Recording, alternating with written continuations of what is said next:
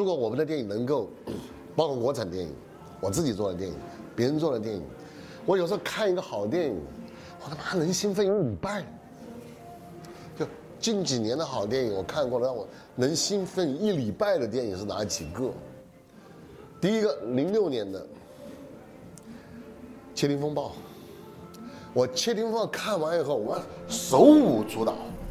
我靠，妈就就你看完以后，我就无头苍蝇一样，就拿根烟，哇，兴奋，就是兴奋，因为我们活在人世间，有太多的朋友们被无聊的事情给束缚了，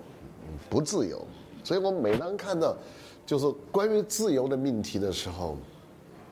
就太打动我了，远远超过爱情。这是说真话，所以我就说裴多菲那首诗被人翻烂了。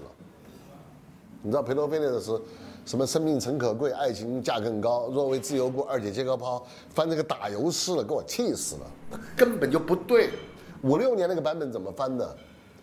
为了爱情，我牺牲我的生命；为了自由，我牺牲我的爱情。是递进的，这完全不一样的意境。你知道，看我看完《七零风暴》以后，我看完《七零风暴》以后，大概就大概就不到一个月，我就送苹果这个电影去柏林，去柏林电影节，我就约了我拍《颐和园》的时候，我的 local 就是在德国那个联合制片人黑格，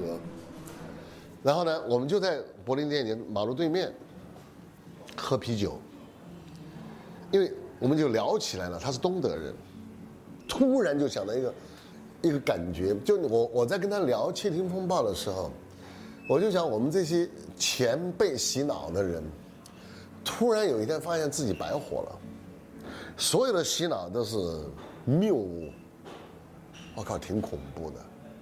然后我就于是就是在那一刻想到一个创意，就是现在我已经把它变成一个电影的策划项目。叫做名字叫做得一只牛排，我的主角是一个情报军官，一个东德的情报军官，在柏林墙倒塌了以后，这些外派的，其实当年我想过，国民政府在解放的时候，共产党占领的时候，这些在在海外的这些前国府的这些职业外交官们，丧家之犬，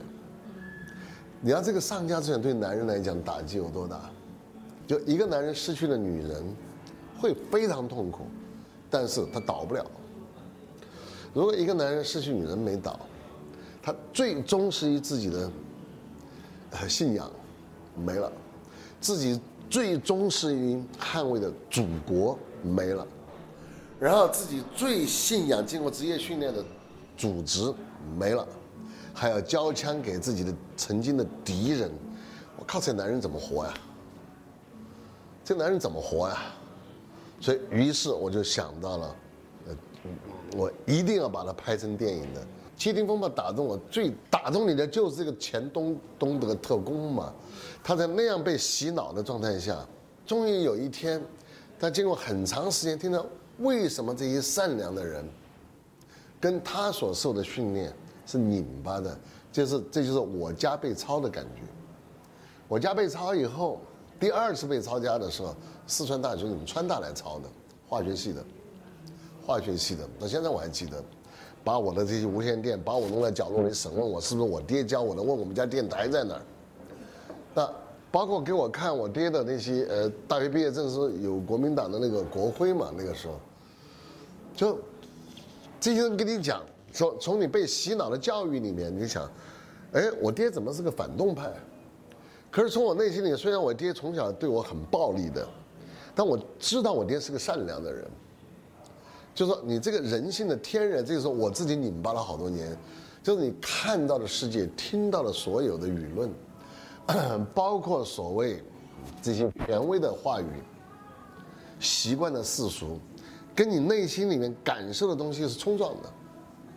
所以这窃听风暴。就当你真正去感受，他听了这么多天以后，那么长时间的监听，他发现这是一群好人，这是一群有理想、有抱负，也非常爱国、也非常有情怀、有才华的一群善良的人。所以他从此开始改变了。就就这一点，就人性的那种天然和共鸣和那样的光辉太亮了。也就是说，过去的迂腐的这种洗脑，太你妈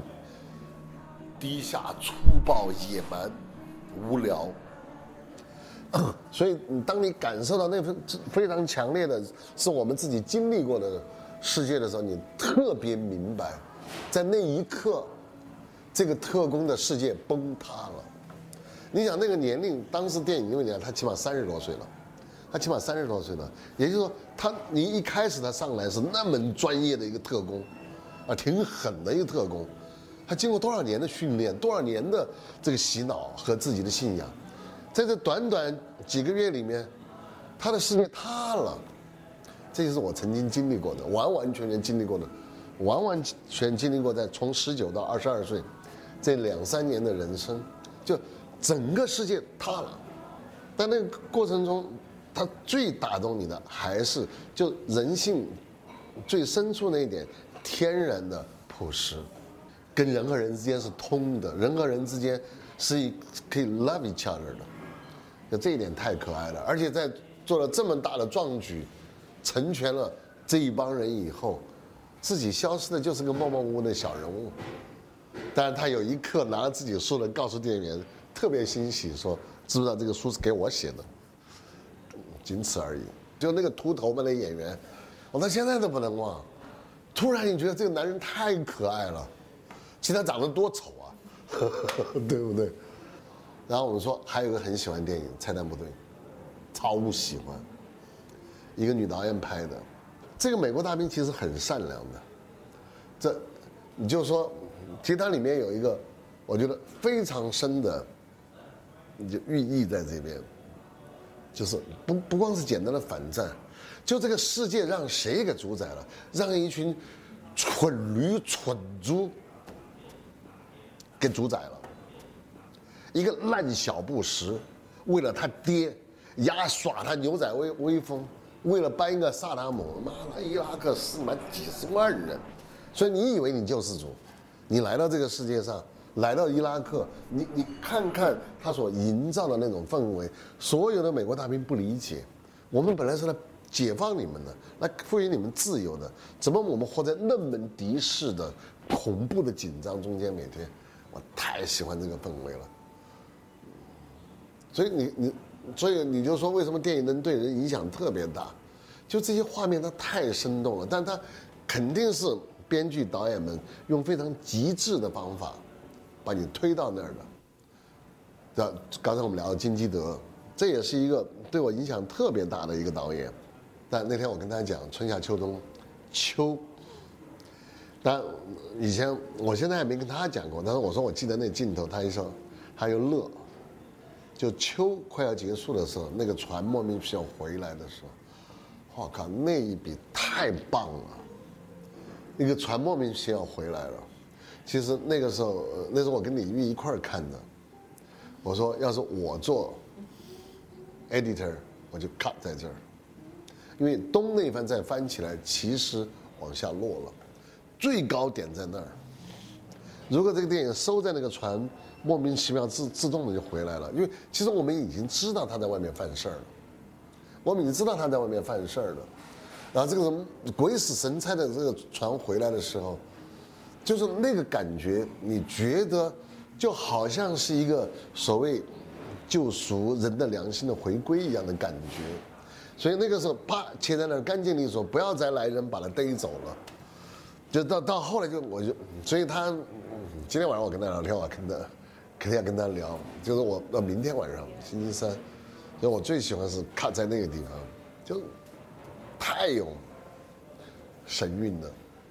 所以我一直说，做电影最棒就是你可以周游在，不管你在构思故事的时候，